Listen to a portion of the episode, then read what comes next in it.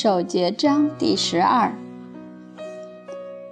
尊敬的各位老师，亲爱的同学们，大家好。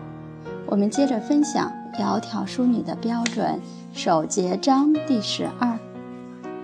我们接着来看下面的京剧：第一守节，第二清真。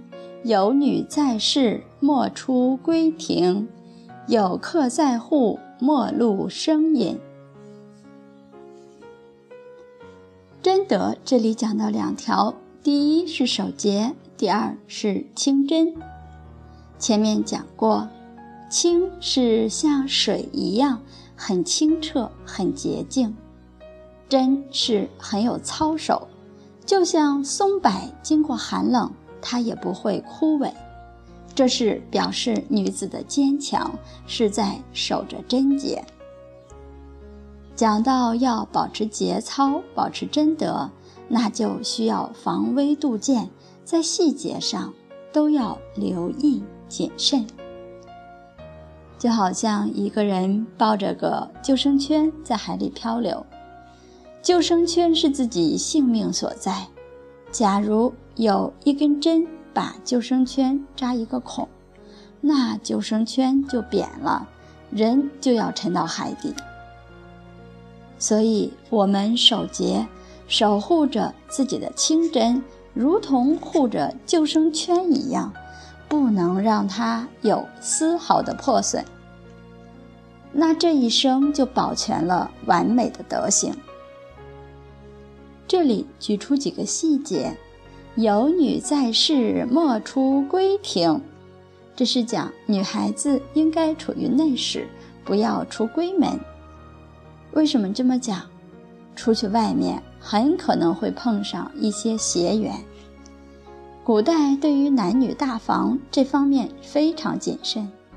我们现在当然没有过去那么严谨了，现在比较开放。如果有女儿的，我们希望女儿将来能够有贞德，确确实实从小也要多加留意，尽量少跟外界交往，特别是不三不四的朋友，不要跟他交往，择友要谨慎。这一点我们完全可以这么讲出来。有客在户，莫露声音。这也是防微杜渐。客人在的时候，丈夫带来的客人，如果不当见就不见。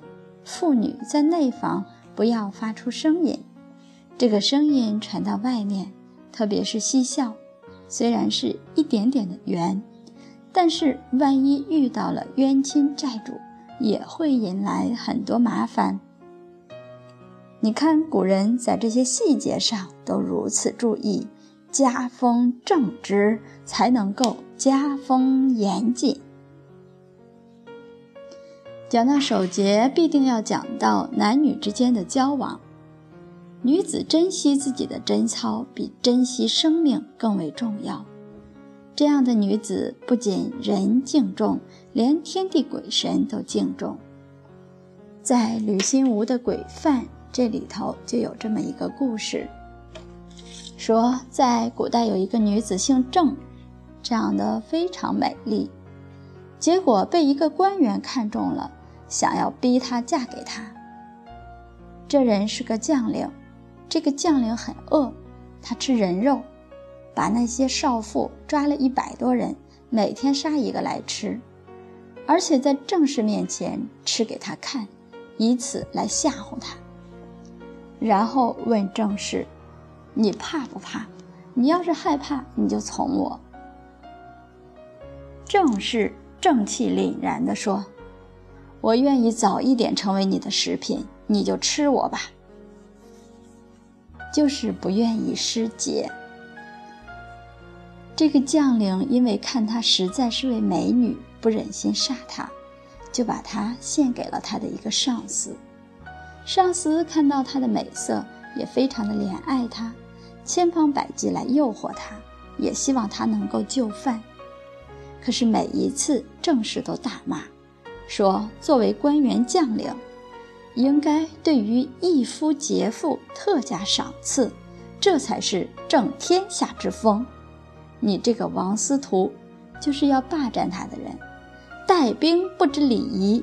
你读过圣贤书，作为一国的大将，你要给天下做出什么样的表率？竟然对一个妇女要去非礼，这是很无耻的。我宁愿死，也不会从你，请你赶快把我杀掉。这个大将，结果真的他也生起惭愧心，在这种相归正气之前，他自己感觉到惭愧，因为过去人都读过圣贤书，好歹都懂得些道理，于是就下令去帮助这个正室。去找她的丈夫，最后真把她丈夫找回来了，让他们夫妇完好。